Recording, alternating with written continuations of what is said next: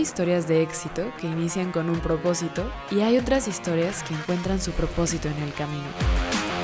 Día 1 Podcast recoge las experiencias de los líderes que identificaron las oportunidades en las dificultades y trazaron el camino que los ha llevado hasta donde están al día de hoy. Este episodio es presentado por Conjunto Empresarial Santa María, parque logístico industrial ubicado en el corredor automotriz más grande de Latinoamérica. Esto es Día 1 Podcast, donde queremos inspirar a nuestra comunidad conversando con personas que a través de sus motivaciones, su trabajo y su visión construyen la ciudad donde quieren vivir. Marlon Rico es director general de Vivitare y Casa Sauco, además de ser fundador de la Fundación Vivitare. Quédate con nosotros para escuchar esta conversación acerca de marketing, liderazgo y negocios. No olvides seguirnos en nuestras redes sociales y compartir este episodio para llegar a más personas.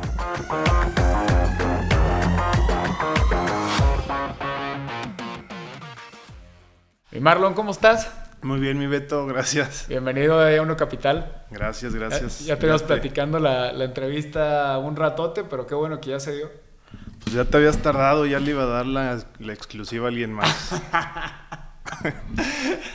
bueno, hoy vamos a platicar de un chorro de cosas de, de del estudio, de, de, la vida académica, de, empresas y de, personas, ¿no? Pero me gustaría que, que, que nos hicieras una reflexión de de cómo fue tu vida de chavillo y, en qué te ha servido hoy. Órale. Eh, pues de niño, bueno, desde que tengo uso de razón, fui un niño bien amado por mi, por mi familia, mis papás principalmente, muy alegre, este, travieso, desmadroso, eh, inquieto, y cómo me sirvió, bueno, todo eso, al final del día el acompañamiento de mis papás, creo yo que he tenido en mi vida dos liderazgos bien, bien interesantes en mi vida y bien diferentes. Y los dos, pues de alguna manera me han servido para diferentes etapas de mi vida, ¿no?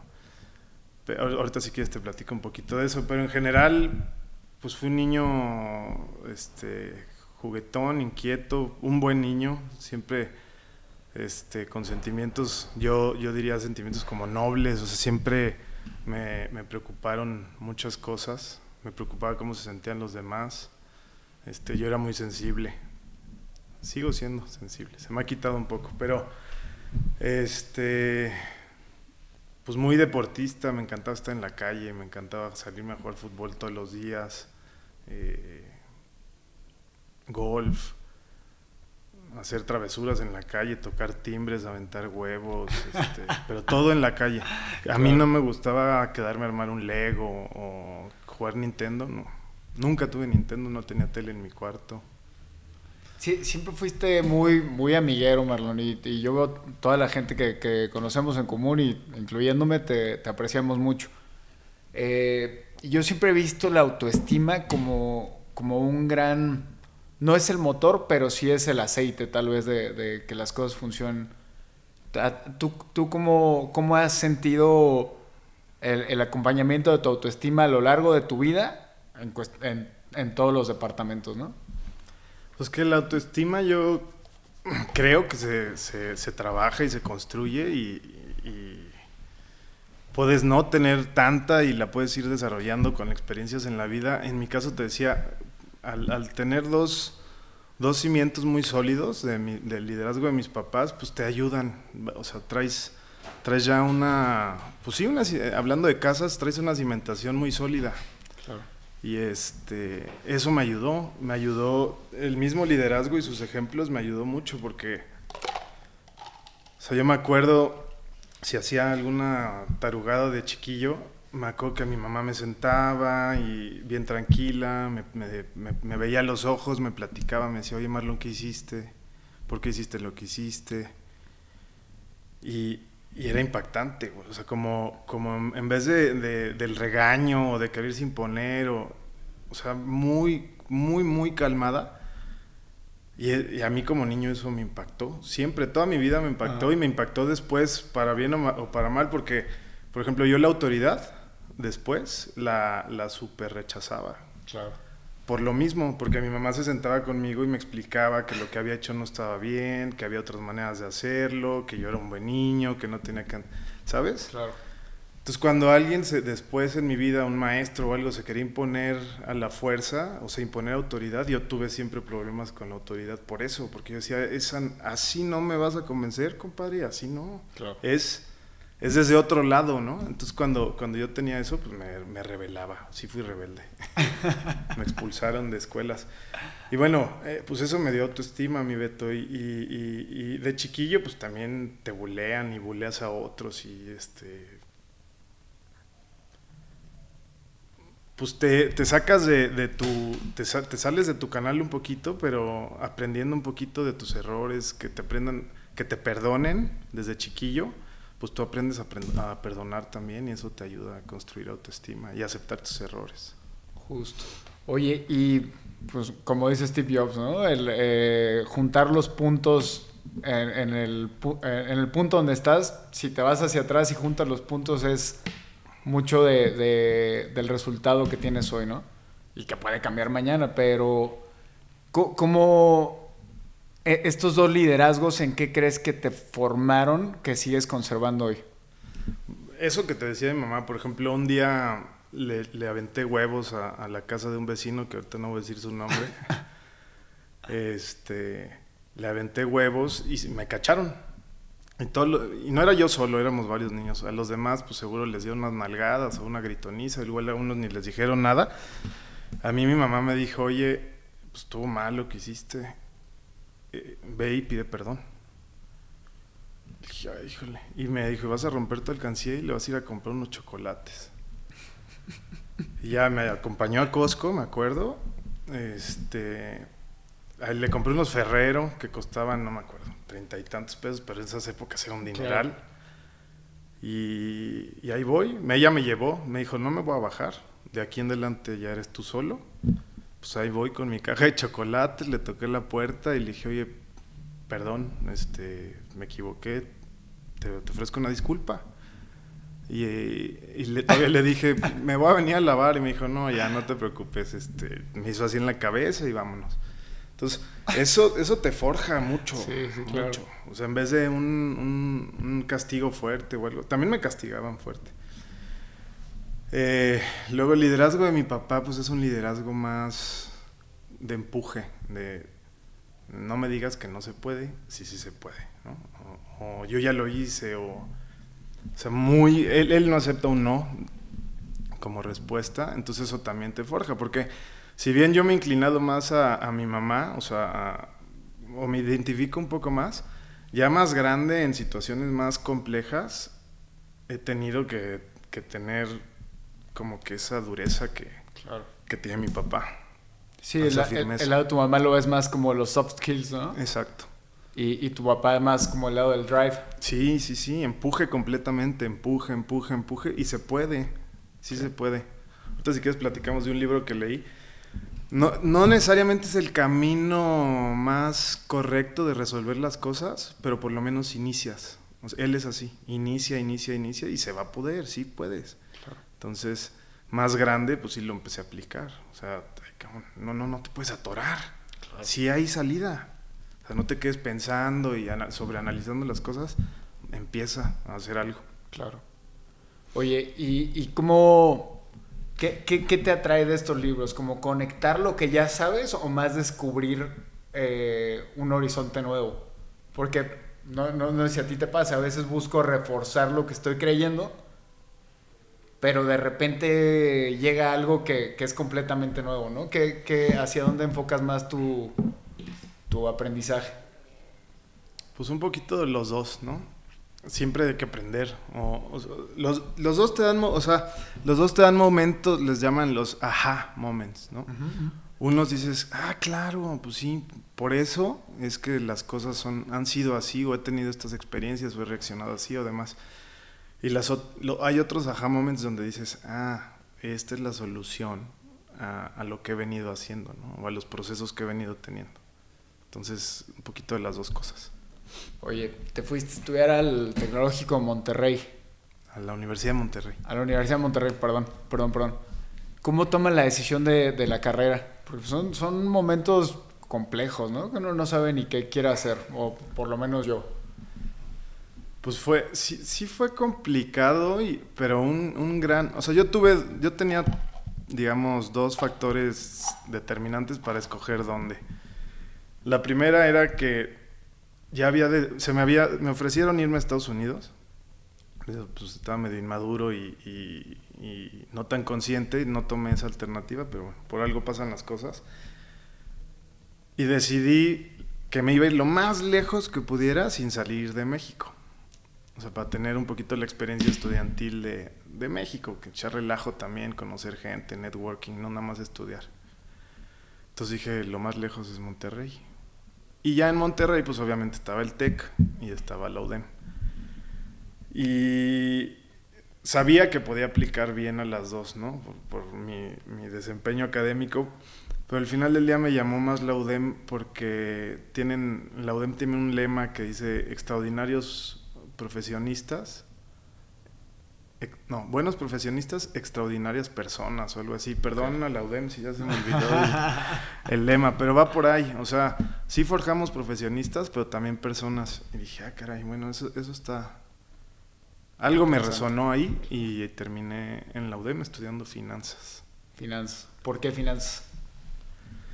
Ahí sí es más, más complejo. Hice un, hice un examen de estos de orientación vocacional.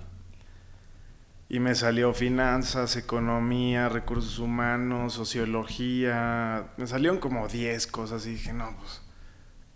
Salí más confundido de, del- de este examen. Pero el, el orientador vocacional se me acercó y me dijo, es, normal, o sea, mucha gente le pasa, no crees que damos a ti que tienes orientación por muchas cosas y- y- y tienes habilidad también para muchas cosas. El chiste es que escojas algo y después las cosas se van a acomodar. Y yo dije, ay, güey, pinche respuesta como tabú, ¿no? O sea, Sí, sí, sí. yo quería algo más Más específico. explícito. Ajá. Pero bueno, total, empecé a hacer como mi, mi así una, una introspección más fuerte. Dije, pues sí me gustan los números, soy bueno para los números. Mm, Por ahí. Ya después, si no es por ahí, no pasa nada. Fíjate que ah, se, me hace interesante porque, ponle yo cuando iba a entrar a la universidad, lo que quería era un lugar donde pudiera echar más la hueva y pudiera divertirme más.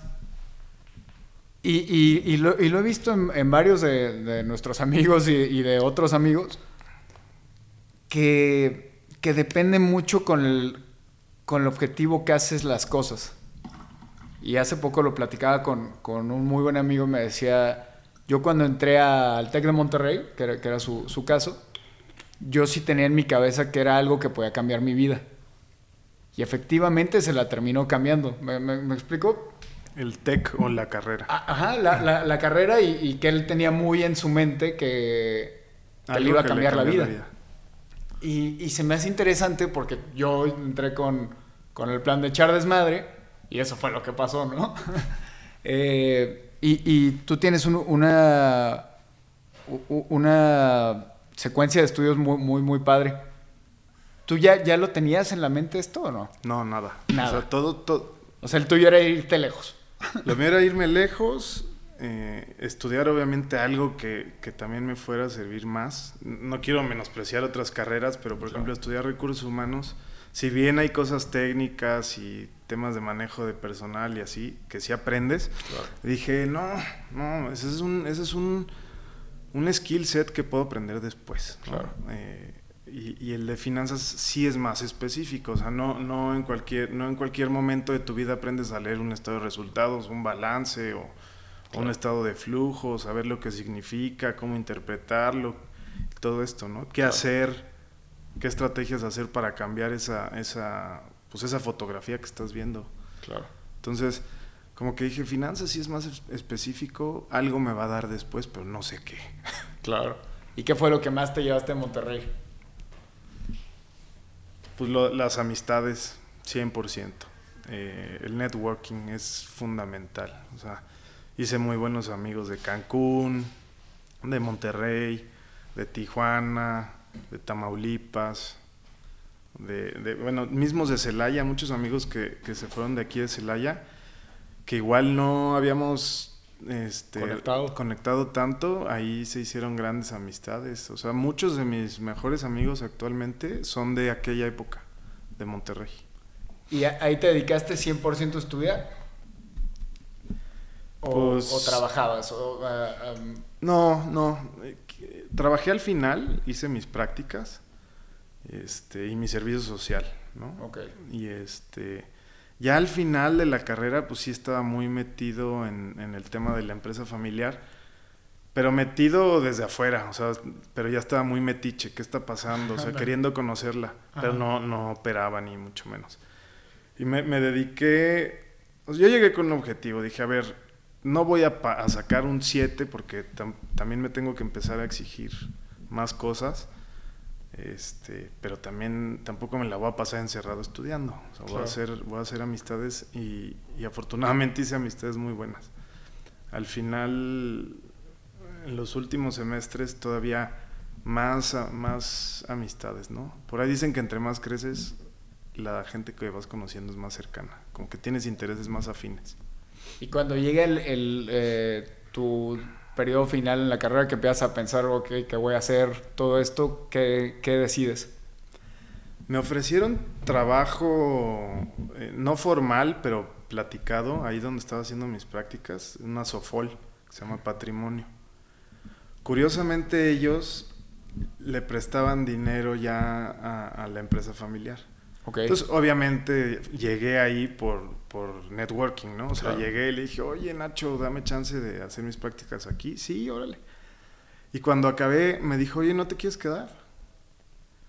Eh, y, o sea, sí lo estuve pensando. Le dije, Nacho, déjame, dame chance de pensarlo.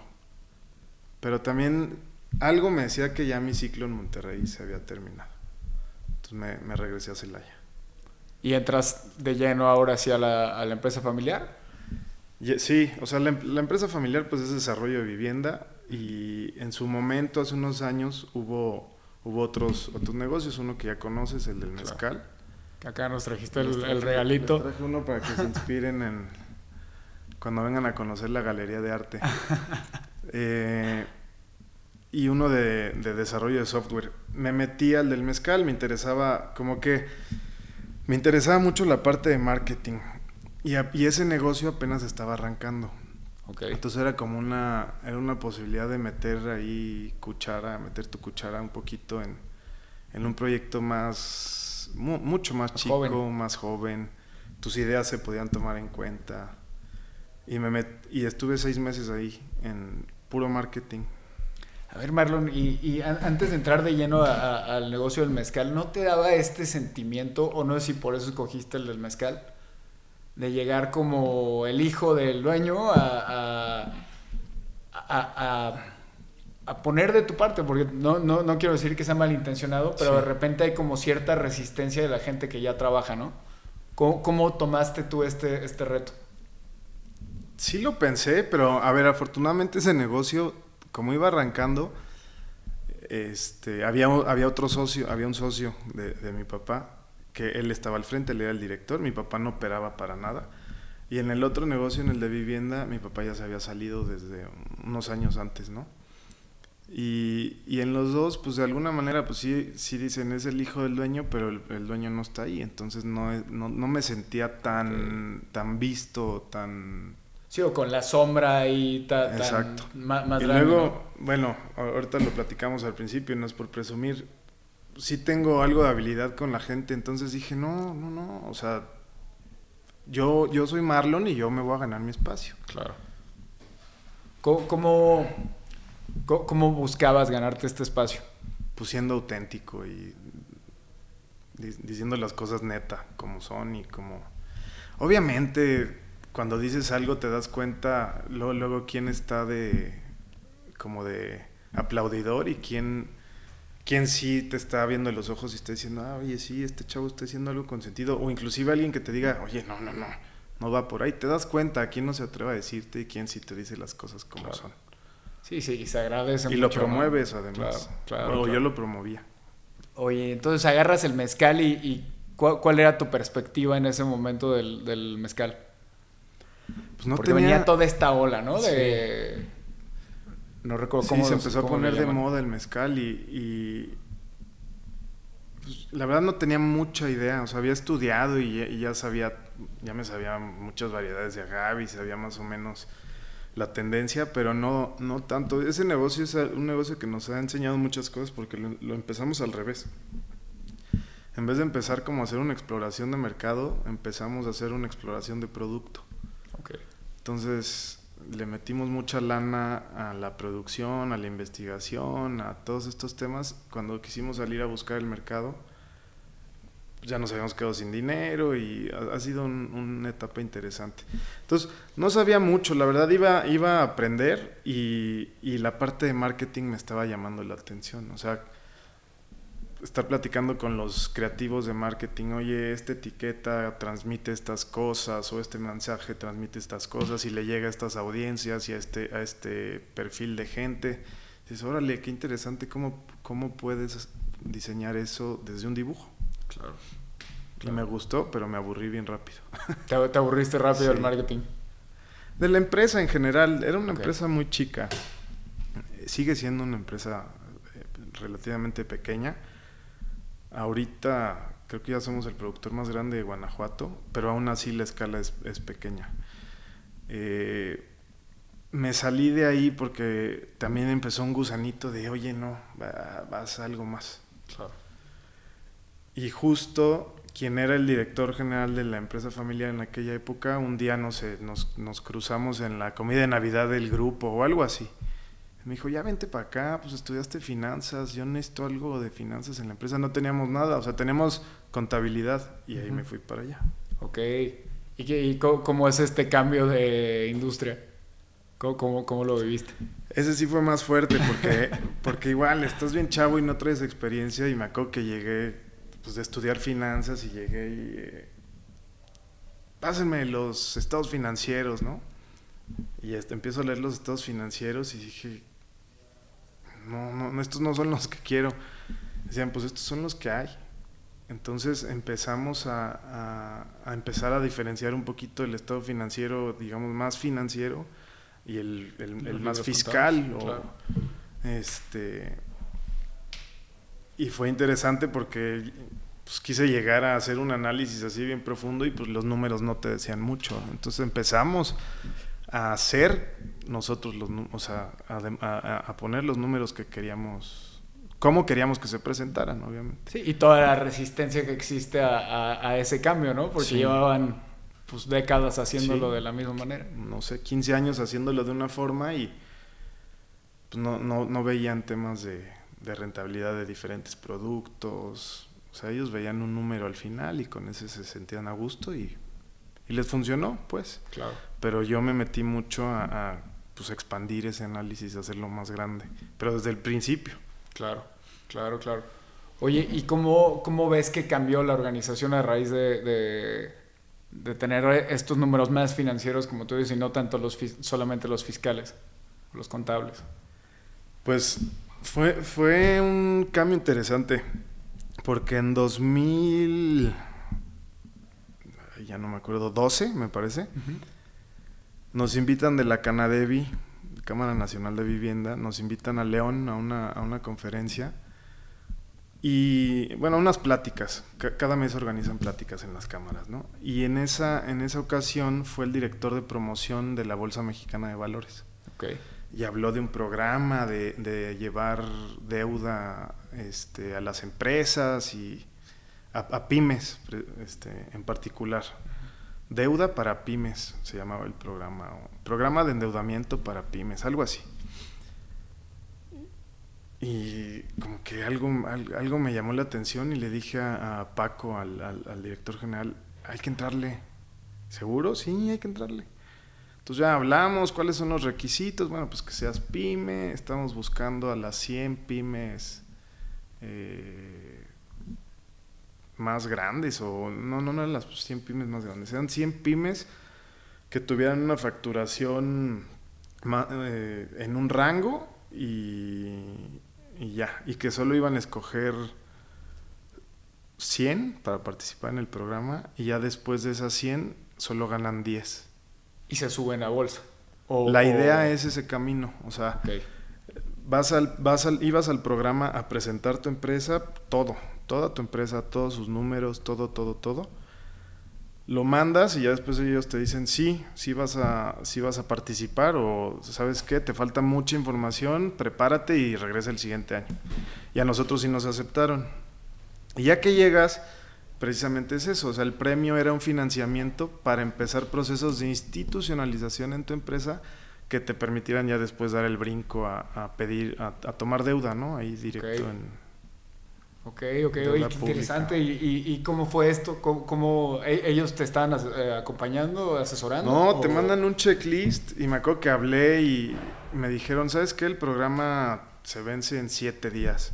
Entonces, siete días para generar una cantidad de información que nunca habíamos generado en la historia de la empresa, también estuvo padre porque pues fueron mis primeras veces de salir de trabajar a las 4 de la mañana o cosas así.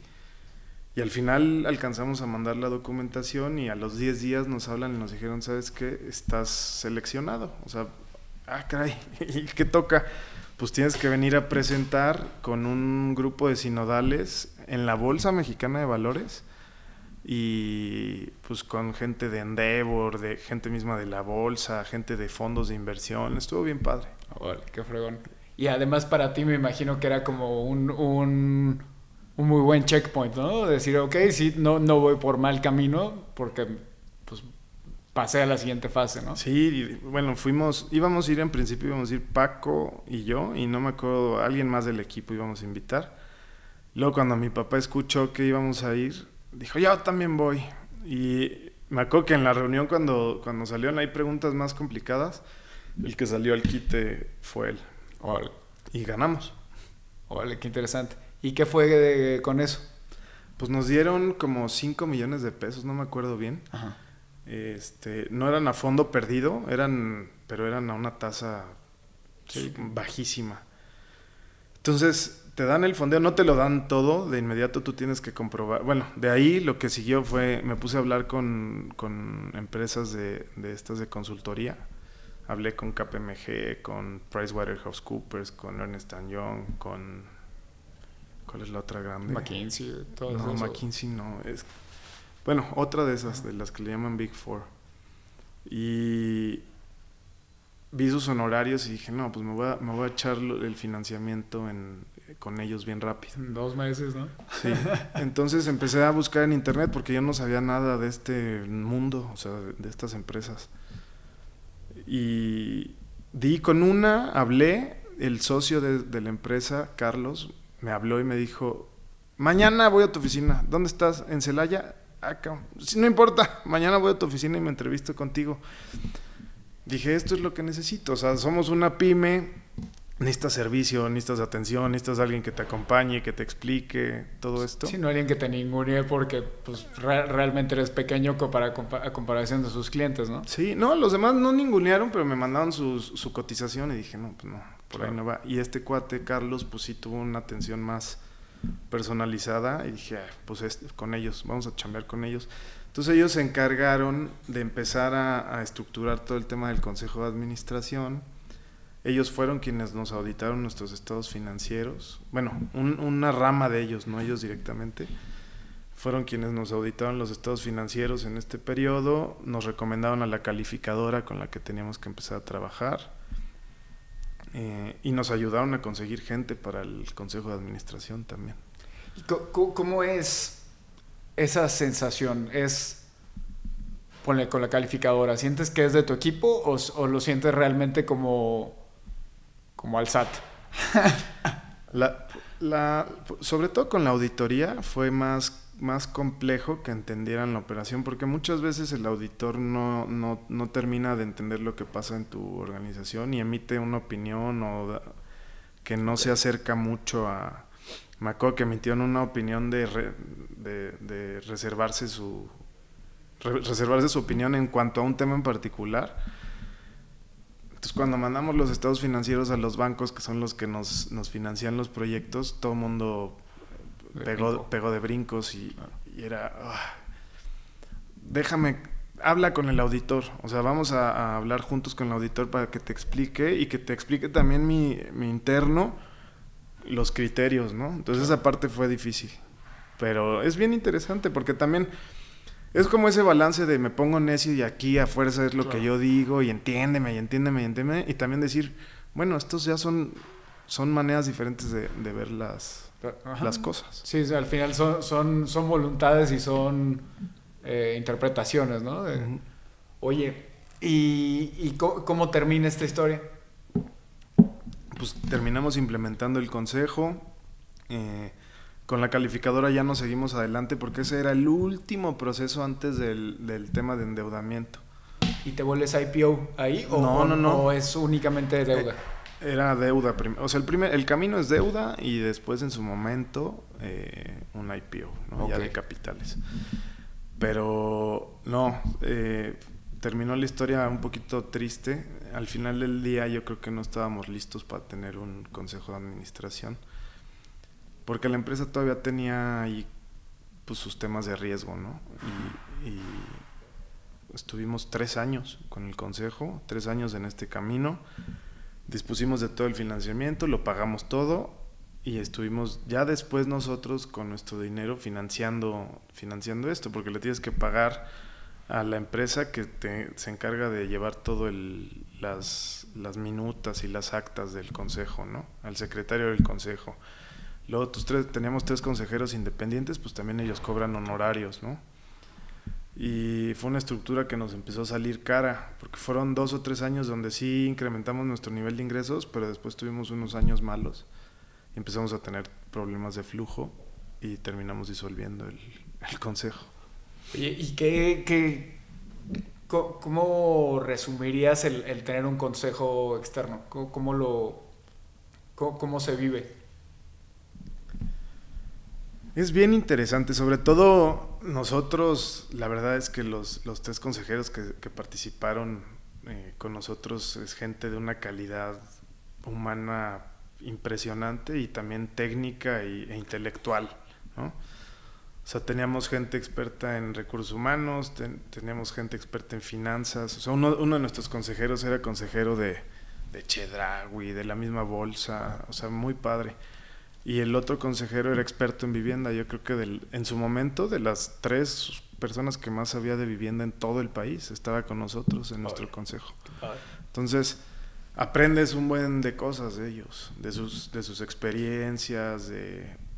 pero también tiene su parte, te digo, todo es un balance. Claro. Nos decían, es que saca a este, a este gerente o a este director porque no está dando resultados y terminamos trayendo gente, nos en- no quiero decir ahorita nombres porque es mala publicidad, pero nos, nos trajimos gente de empresas muy grandes que no terminó, no terminó rindiendo porque no se, no se apegaron tampoco a la cultura de la empresa y luego es- esa cultura es algo que, que luego pasamos por alto y es bien importante, ¿no? Sí, que- Entonces, que, puedan encajar, ¿no? Sí, no, pero tuvimos temas de fraude, de, de bueno, no fraude, pero de, de trabajos muy mal hechos que nunca habíamos hecho. Entonces, es- todo eso fue bien desgastante. Claro. Y eran recomendaciones del consejo. O sea, entonces es el balance de decir, sí me debo de traer a alguien bien profesional, pero alguien que se pueda amoldar a la cultura de la empresa. Claro. Sí, y que, y que entienda también la- la- el momento y la posición de, de la empresa, ¿no? Sí. Sí, empezamos a tener contratos que ya se nos salían de, de nuestro control. Y en con- control me refiero al control de- de ver que estuvieran bien ejecutados. Entonces, recuerdo una vez en un fraccionamiento tuvimos que levantar toda la carpeta de asfalto y volverla a hacer por, porque na- no nos metimos, o sea, estábamos tan preocupados por crecer Claro. que, que sí descuidamos muchas cosas. Ah, Las tuvimos que atender, ¿no? Pero es costo y es rentabilidad y es... Y, y fue esto, fue, fue parte del consejo, ¿no? O sea, nos dieron cosas muy buenas y otras mm, no tanto. Consejos, al final del día Sí. el que ejecuta eres tú. Sí, claro. Sí, el que lleva el riesgo también eres tú. Exactamente. Oye, y ahí lo ves más como una madurez necesaria del consejo o, o de, o del director. Yo creo de las dos, es que el, el consejo sí te da mucha ruta, toma decisiones estratégicas importantes. Bueno, al final del día el presidente del consejo de administración pues tiene el voto de calidad, digamos. En nuestro caso, pues teníamos tres consejeros independientes y dos patrimoniales, entonces ellos llevaban mano. Ok. Y, pero la, la, digamos que la, la, sinergia que tiene que ver con el director general es fundamental. Claro, claro, claro. Porque el, principal responsable, pues sí es el director general, ¿no? del rumbo de la empresa. Claro. Después eh, ya disuelven eh, el consejo y prácticamente arrancan otra vez. Otra vez. Sí. Sí, se disuelve el consejo y en esas, en esos, en esas épocas, pues te digo, yo aprendí mucho de ellos, era, es gente, de hecho sigo en contacto con ellos. Es gente de una preparación impresionante y ahí me empezó a entrar el gusanito de, ir de irme a hacer un MBA. Pero cuando se disuelve el consejo, pues también empieza a haber bajas de algunos gerentes de la empresa, como que otra reestructura. Y, y justo me toca en el proceso de estar aplicando para mi MBA y fue un tema, fue una experiencia bien interesante. Porque, ¿cómo, cómo, cómo fue? Pues es que cuando empiezas con, con, todo este tema del MBA, yo no tenía ni idea. O sea, ellos fueron los que me platicaron, ¿no? O sea, un MBA, un MBA, un MBA, ya. Y en Estados Unidos, y en Estados Unidos, y en Estados Unidos, órale. Y ya cuando empecé con todo este tema, pues me asesoré. O sea, hay, empresas hay, hay empresas que te asesoran. Eh, te enseñan cómo estudiar para el GMAT, te, enseñan, eh, cómo presentar tu currículum para que sea un currículum que se vea bien. Entonces cuando empecé todo esto, pues te estás comprando que tú eres muy este, chingón, ¿no? Claro. Y, ya estás bien levantado de, ánimos y de repente pues la empresa se está medio cayendo a pedazos. Entonces te baja la autoestima, dices, ay no, no, yo no, yo no, yo no estoy listo para irme a un MBA, no, ahí hay pura gente capaz y ve yo, estoy a punto de quebrar, no. Y al final del día eh, se solucionaron también las cosas en la empresa y, y me llegó mi carta, creo que en marzo del 2000 16 me llegó mi carta de aceptación. Me acuerdo cuando la vi, estaba, no había nadie en mi casa. Pues me solté a llorar, ¿no? Me solté a llorar bien emocionado y dije, bueno, pues ahí viene otra, otra aventura. Y mi papá, que llevaba muchos años de no operar la empresa, le dije, oye, pues, ¿qué crees? Me, me voy a ir. Me voy a ir a hacer un MBA. ¿Quieres regresar a, a dirigir esto? Sí, y él regresó y yo me fui. Órale, qué padre. Sí. ¿Te vas a Babson, verdad? Me fui a Babson en el 2016. De 2016 a 2018. ¿Y cómo, cómo es llegar allá? Porque pues uno agarra sus cosas, su experiencia, digo, eh, y lo que tú decías hace rato, ¿no? Llegas y, por lo menos en, en, tu cabeza estaba que hay gente muy, muy, muy capaz, muy, muy... Eh, poderosa o, muy lo, el adjetivo que quieras, ¿no? ¿Cómo, es tu adaptación allá? Pues fue interesante porque, porque sí llegué con el gusanito de no haber terminado de hacer mi tarea en la empresa. Okay. Pero también decía, al mismo tiempo decía, bueno, ya, ya está mi papá ahí, ya tú hazte responsable de esta nueva etapa que vas a vivir y sí llegué así con el ánimo un poquito este, apachurrado. Pero ya que llegas dije, no manches, qué fortuna estar aquí. O sea, voy a absorber todo lo que pueda, todo lo que pueda. Y así fue. así fue. Fue, la verdad es de las mejores experiencias de mi vida. ¿Qué, qué, qué te emocionaba estar allá? Todo era diferente todo pues, culturas. habíamos mucho, mucha gente de India, muchos mexicanos, eh, venezolanos, colombianos, chilenos, este, obviamente americanos, algo de europeos, italianos, españoles, eh, rusos, mucha gente de China, de Indonesia, de Tailandia, de Japón. O sea, un mix de culturas impresionante. Y todo, todas esas culturas con una manera diferente de ver las cosas y de pensar y de atacar los problemas y de... Entonces fue bien padre porque durante toda la, toda la maestría te, te asignan un equipo. Y casi todos los, los, todas las materias o todos los trabajos hay algo en equipo o un proyecto final en equipo donde tienes que mezclar todas las materias que viste en, en un periodo y las discusiones se ponían buenísimas. Sí, muy diversas, ¿no? Sí. En mi primer equipo éramos una amiga de China, una amiga de Japón, un amigo chileno y otro puertorriqueño y yo. Entonces era, sí había como, pero era como latinos y contra Asia. Y era bien diferente porque pues te querías imponer, pero ya después cuando veías que todos le daban algo interesante a la, a la, a la mesa y lo podías llevar a cabo era cuando salían mejores los proyectos. De hecho, como que no, no, no, no éramos de los equipos así fuertes de, o sea, no, no, no, no, pues hay gente que trae backgrounds de venir de McKinsey, de muchas empresas así, ¿no? Con el pensamiento muy estructurado y todos decían, no, pues esos van a presentar el mejor proyecto y no. No necesariamente. No necesariamente. Entonces, este, estuvo bien padre. Vale, qué, qué, interesante. Esa primera fase. La segunda es diferente porque ya empiezas tú a escoger las materias que quieres llevar.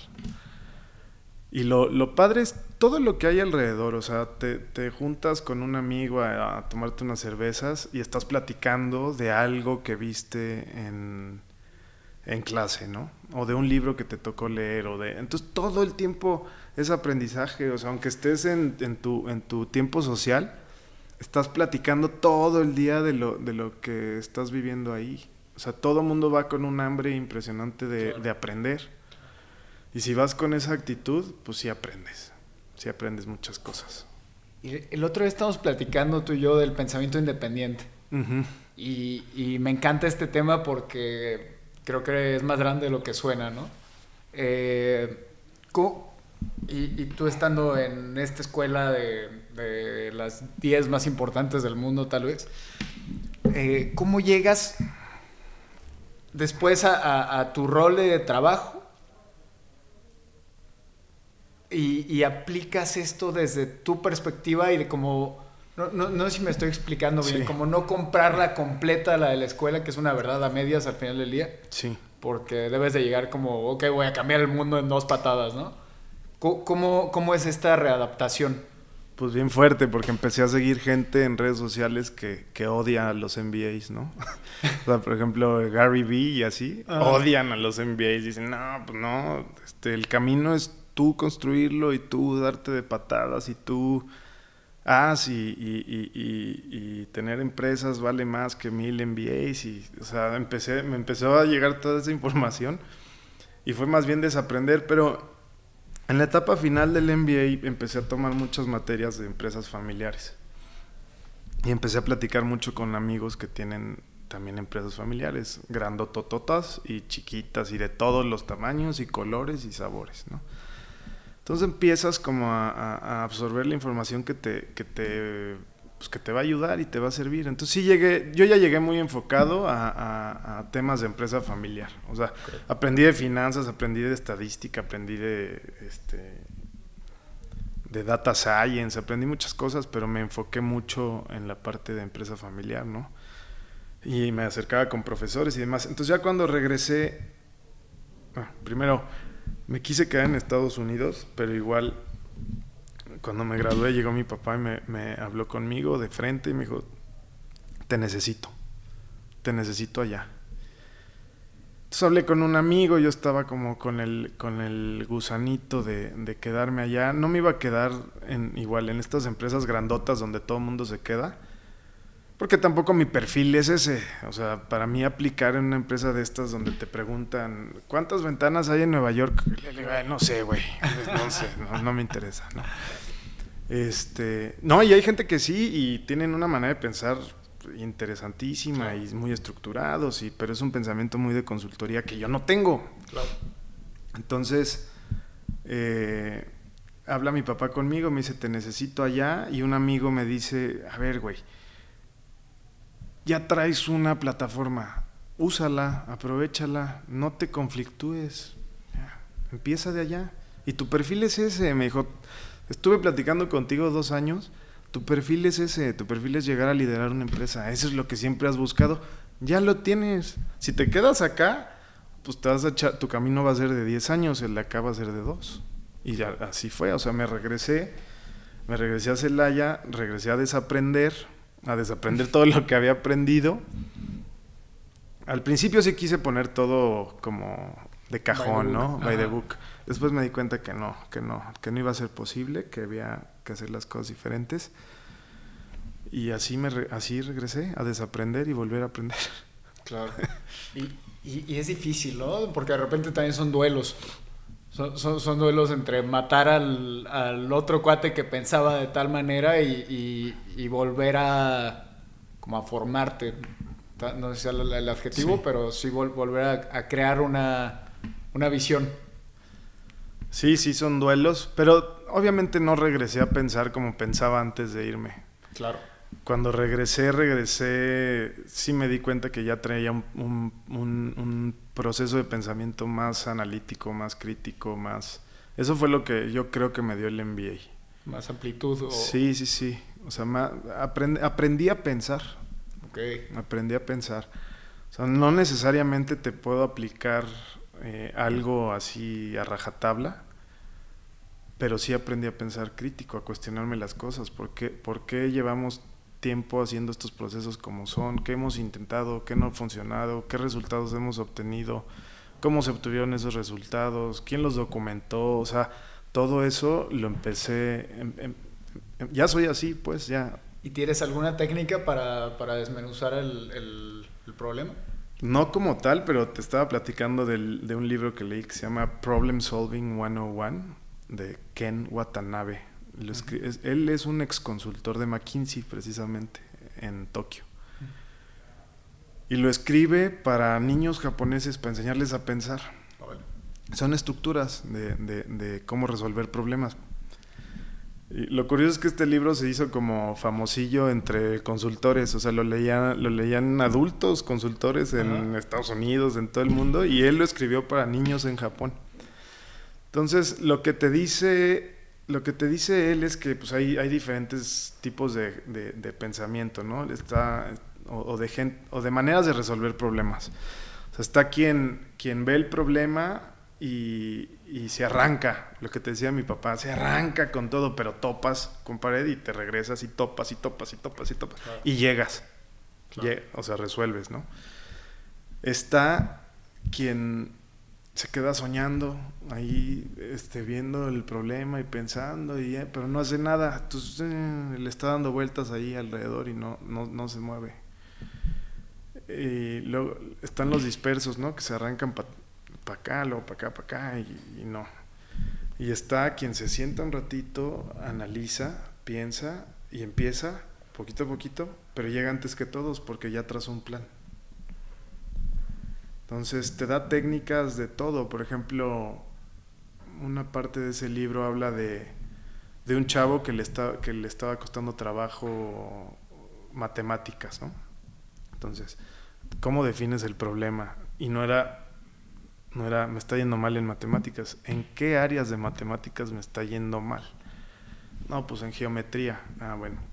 O sea, llegas a geometría y en geometría ves qué problemas de geometría son los que te están costando problemas. Que no estoy entendiendo de aquí. Entonces, no sé, las áreas de los círculos. Entonces ya empiezas a enfocar tu entrenamiento. O sea, todos los días este chavo le dedicaba media hora a practicar problemas de círculos, porque eso era, eso era lo que le iba a ayudar a resolver el tema de mejorar su calificación en matemáticas. Si se arrancaba a volver a leer el libro de Baldor, pues no, no, iba a llegar. O iba a llegar muy tarde, o, cansado, o nefastiado. Se echó para atrás, se puso a ver dónde estaba, dónde está la raíz, digamos, del problema. Una vez que lo identificas, trazas un plan y, y lo resuelves, y lo resuelves mejor. Sí, claro. Sí, sí, es interesante porque a veces ves el problema completo y no la solución del problema, ¿no? Exacto. Que de hecho yo, yo eso es algo que, y, se lo platicaba a mi hermano el otro día, yo le admiro mucho a mi papá. y, y, yo creo que a ti te puede pasar algo muy parecido, que de repente tienes una bronca y alguien que no está en el problema te da la solución muy sencilla. Sí, porque lo Eh, ves desde otro lado. lo, lo está viendo desde otro lado completamente y tú estás hundido en el, en el problema y no sabes qué hacer. Entonces sí, sí se me hace, se me hace bien interesante eso. Eh, oye, y aquí, es- esta me- metodología, ¿tú la viste en la, en la universidad o la agarraste por...? No, un- tomé una clase que se llamaba Decisions, creo. Decisiones. Entonces venían mil casos, ahorita ya no... Sí me acordaré de alguno, pero ese profesor a mí fue el que más me impresionó de toda la maestría, por, precisamente por cómo pensaba, o sea, cómo, cómo estructuraba su- sus palabras. Era muy simpático y eh, como que siempre dije, tengo que, que picarle ahí la cabeza porque necesito absorber algo de él. Él- Hasta me, más. sí, hasta me echaban carrilla de, "Ay, ¿qué traes tú con Dwight? y él, me, él en una clase recomendó el libro, pero no era ni siquiera tema de leerlo en, en- o sea, para su materia, no, no lo tenías que leer para eso. Yo lo compré, lo leí, y luego leí otro que me recomendó él. Y ahí sí me explotó la cabeza. ¿Qué era? Se llama Thinking Fast and Slow. Es- ese libro habla de los sesgos cognitivos y dice que, que principalmente tenemos dos sistemas, ¿no? El sistema más intuitivo, el que toma decisiones así, que sirve para unas cosas, y el sistema más lógico, que necesita tiempo para procesar. Y te pone unos ejemplos que si dices, no manches, estamos... Muchas veces tomamos decisiones con el sistema 1 y las tenemos que tomar con el sistema 2 Claro. eh, te pone ejemplos que ahí te pones a hacerlos mientras estás leyendo el libro y, y caes directito en la trampa. O sea, no estamos acostumbrados a pensar de manera lógica. Está cañón, ¿no? Sí, Sí. Es, es como este ejemplo de que si hay un tigre que te va a atacar, pues agarras, eh, eh, corres, Sí. ¿no? O sea, no te vas a poner a pensar, si corro a la derecha, me va, no me va a atacar. a trazar un plan, pues ya te come. Claro. Sí, lo, lo que más me impresionó de ese libro fue que muchos de mis amigos de allá no lo acabaron. O sea, este es un libro pesado. Otros, a mí me tomó todo un verano completo, así dos meses, y, y me luego re- me regresaba porque decía que acabo de leer. Y lo que más me impresionó fue que este profesor lo leyó en un vuelo de Tokio a Nueva York. Ok. En un vuelo. Dije, ay, caray. Sí, sí, está cañón. E- Es, es, es difícil poner en perspectiva de repente, al menos para mí, esta gente que tú la ves como de otro planeta. Sí. Y, y cuando te puede explicar las cosas de una manera tan sencilla que, que crees que la entendiste. porque sie- siempre creo que, es, que crees que la entendiste porque realmente hay, hay más fondo. Eh, ¿Qué crees que tienen? Pues, uh, yo, yo, yo, yo en, gen- en general admiro mucho a la gente de pensamiento así, muy práctico. Porque es más, se dan a entender más fácil. Y como tú dices, luego crees que les entendiste y ya te vas y, y dices, órale, ya voy a, voy a hacer eso. Y te das cuenta que abajo hay mil cosas. ¿no? Claro. Pero es eso, es la habilidad de, esa habilidad de desmenuzar mucha información y ponerla, es decir, leí un libro y los tres principales ejes o temas que trata el libro son estos, es una habilidad que, que tiene la gente. Sí, ¿no? sí, y es sí. una habilidad que, que yo admiro. Sí, que se disfruta, ¿no? Cuando, cuando no, platicas porque las con pláticas son- Sí. Cuando vino Macario Esquetino, ¿no te tocó? No, no, no pude ir. ¿No? Estaba, pues era delicioso platicar con él, pero ya traíamos unas copitas y, oye Macario, ya, yo lo traía en jaque y ya me decían, ya cállate, güey, deja que todos los demás hablen. Sí, es que eh, eh, es padre. Eh, De, de hecho, ese, ese sentimiento es, es bien bonito cuando le quieres sacar a alguien más que dices, güey, es que este canijo tiene cosas que, que necesito escarbar. Sí. Es, es, es bien padre cuando se siente eso. Oye, Marlon, y eh, me, me platicabas de la empresa de software. Esta, ¿por qué la arrancas? Esa la, la arrancó eh, mi papá hace, no me acuerdo la verdad, pero como 14 años. Ok, Nace de, de- de- precisamente la empresa venía, venía creciendo y estábamos en ese momento haciendo un RP eh, hecho a la medida, o sea, para nosotros y desarrollado por nosotros mismos. Entonces, habla con el, con, con Lalo, que era el jefe ahí del departamento de sistemas, y le dice, vamos a hacer más producto, o sea, otros, otro, otro software y más software, y lo vamos a empezar a comercializar, ¿no? Órale, ya, sí, está bien, que necesitan una oficina, contratar gente, y sí, lo, así como es, como es él, ¿no? Arranca. Y vemos. Y vemos. y, pero él se fue. Él, él, o sea, él no operó la empresa. Mi papá.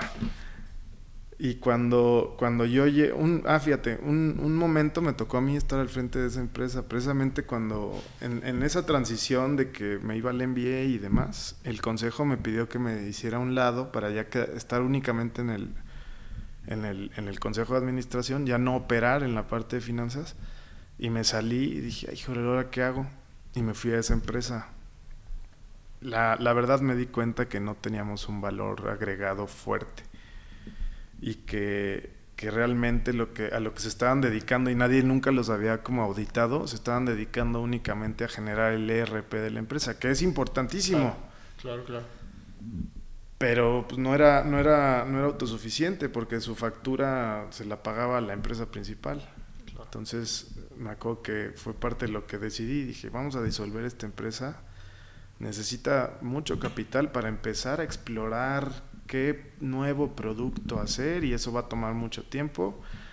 Mejor vamos a, cerrar y vamos a volver a absorber a la gente y que se queden en el departamento de sistemas, pero no como una empresa. Estaba saliendo más caro. Claro.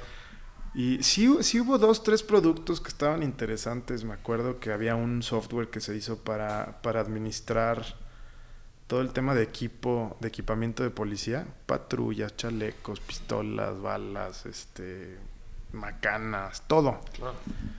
Y fui, me, lancé a, diferentes municipios a ofrecer el, el software. Porque además había una, ya no me acuerdo bien, pero había una partida en el presupuesto federal que les financiaba software en particular a las, a las policías. No sé si, si existe todavía, era un fideicomiso o algo así. Entonces, pues en todos los municipios ya sabías que te iban a decir, no, porque es muy caro.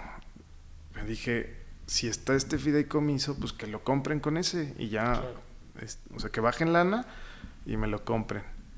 Pero fue una, eh, fue una experiencia, también aprendí. Sí, claro. Yo llegaba ahí todo encantador, me sentaba y platicaba, los hacía reír y dije, ya me compraron y nada, no, no vendí ni uno. No vendí ni uno y, bueno, este, te digo, el departamento de sistemas, de, esa empresa se terminó volviendo otra vez el departamento de sistemas en la empresa y ese proyecto pues ya se quedó ahí. Pero fíjate, nada más algo padre, había, había muchos chavos ahí que tenían mucho talento y a pesar de que el proyecto fracasó, me siento bien orgulloso porque muchos se fueron a trabajar a Google, a Microsoft, o sea, había talento y no los pude retener, ese es un una espinita que todavía traigo. Claro, pero qué padre que se fueron a, lugares muy fregones, ¿no? Sí. O sea, significa que aprendieron algo. Oye, Merlon, el otro día platicamos de valores. Sí. Y creo que tú los vives de una manera muy padre y, los permean hacia la empresa. Eh, me gustaría que nos platicaras un poquito de, la parte de la fundación. ¿De fundación? Ah.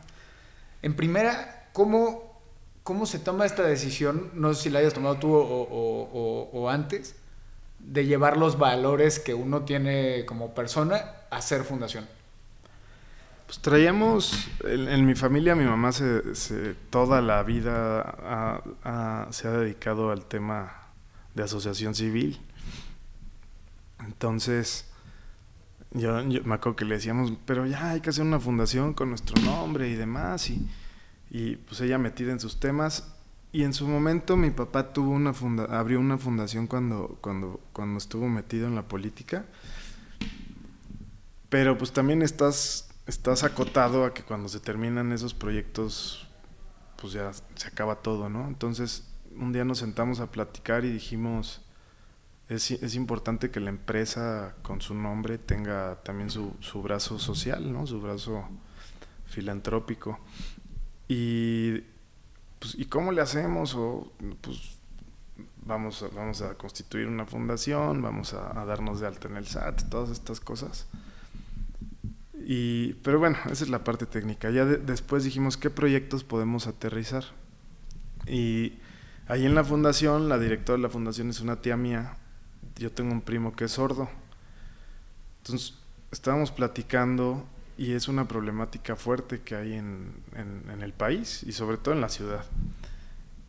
Lo de estos chavos, niñas y niños sordos, nos empezamos a dar cuenta que, que igual que mi primo, que generan su propio sistema de comunicación, su propia lengua. Pero eso lo hace bien difícil porque ya después cuando salen al, al, mundo, a la calle, pues no, la lengua que ellos hablan es una lengua que solo les entiende en su casa, en su casa y a veces por temas también este, culturales, a veces en las familias ni, ni, ni, o sea, es como se puedan entender, o sea, ni siquiera es un lenguaje donde se, se, entiendan al 100. Claro. Entonces dijimos, bueno, pues podemos arrancar por ahí. Entonces empezamos con un curso de, lengua de señas y empezaron a ir muchos niños, niñas y jóvenes a aprender, porque no lo sabían, te digo, hablan su, propia lengua. Y empezamos a llevar también a sus familias, entonces darles una, una, una herramienta para que se aprendan a comunicar. Claro. Y, ha ido bien el programa. Digo, hemos también tenido nuestros altibajos porque de alguna manera la fundación pues está muy ligada a cómo le vaya a la empresa, ¿no? Entonces, cuando a la empresa no le va tan bien, pues eh, tiene sus bachecitos, pero nunca hemos dejado de, apoyar. O sea, aunque, sí, no, o sea, aunque te vaya mal, la fundación tiene que operar. En pandemia se cerró un poquito porque los cursos eran presenciales y como que hacer ese esa transición a digitalizarnos no, no funcionó. Entonces ya regresamos otra vez y ya estamos operando el programa. Qué padre. ¿Y qué, qué, qué planes tienes en el, en el, sentido social? Porque sé que te, que te, que te encanta. Y por ahí el otro día me diste un, un par de spoilers, no decían públicos. andamos, andamos viendo el tema de, de llevar la fundación al, al, al, tema más de la empresa, ¿no? Y cuando digo esto es, pues nos hemos, hemos hecho levantamientos, la gente que está en mano de en, participando con nosotros en la parte de mano de obra, por ejemplo, es gente que luego no tienen, eh, no sé, la losa de azotea colada, o tienen deficiencias ahí en sus casas, ¿no? O nos hemos dado cuenta pues, que cotizan en el Infonavit o cotizan en el IMSS y ni, y ni siquiera saben bien para cuánto les alcanza. Entonces andamos viendo hacer algo alrededor de vivienda social. Está padre. y conocimos, un proveedor de nosotros trae un, ya un proyectazo bien sólido, han hecho no sé cuántas miles de casas ya. Entonces estamos viendo cómo copiarles un poquito su, su, su proyecto y pegarle por ahí. Qué padre, qué padre, qué padre, porque creo que finalmente en, mi perspectiva no, no, no, no, es una verdad, pero sí debe haber algo, un sentido social en, en, en las empresas. Eh, lo que yo no, sé qué opines tú, pero ¿crees que siempre deba ir enfocado con la actividad primordial de la empresa? ¿O, o crees que no necesariamente? Pues no necesariamente, porque te digo, nosotros empezamos con, con este tema porque lo tenemos cercano en la familia, pero Igual es más fácil hacerlo con, algo que esté directamente ligado a lo tuyo, pero no, es que al final del día si ayudas, si resuelves una problemática o, intentas ayudar a resolverla, ya, ya empezaste, ya vas de gane. Y, el, y si te apasiona resolver estos temas o intentar ayudar, eh, pues vas de gane. Hay, hay muchas fundaciones que hacen las cosas muy bien y si los ves, es también puro empuje, puras ganas de hacer las cosas. no quedarte ahí. No, ¿cómo le voy a hacer? Pues empieza, hombre, y ya después. ¿Qué, ¿Qué, es lo que más les quieres enseñar a tus hijos, Marlon? Si solo fuera una cosa. Digo, sé que o ¿no? Pero, pero si te dieran la oportunidad de solo enseñarles una cosa, ¿qué sería? A amar, a que aprendan a amar a Dios y que aprendan a amarse a ellos mismos y con eso van a solucionar muchas cosas en sus vidas no se les va a complicar nada. Es padre porque de repente yo estos conceptos de amor, eh, paz y felicidad los siento muy, muy, muy de la mano, ¿no? Eh, ¿Cómo, cómo, cómo, cómo, cómo lo, lo, concibes tú el, el amor? Ay, cabrón. Pues es que el amor es todo. Es el, es el camino, es el principio y es el fin. Es. Ahí está. Y muchas veces pues, el ego te, te gana y te vas por la tangente o quieres todo racionalizarlo. Somos, somos más que pura razón, ¿no? Claro. También somos cuerpo y espíritu.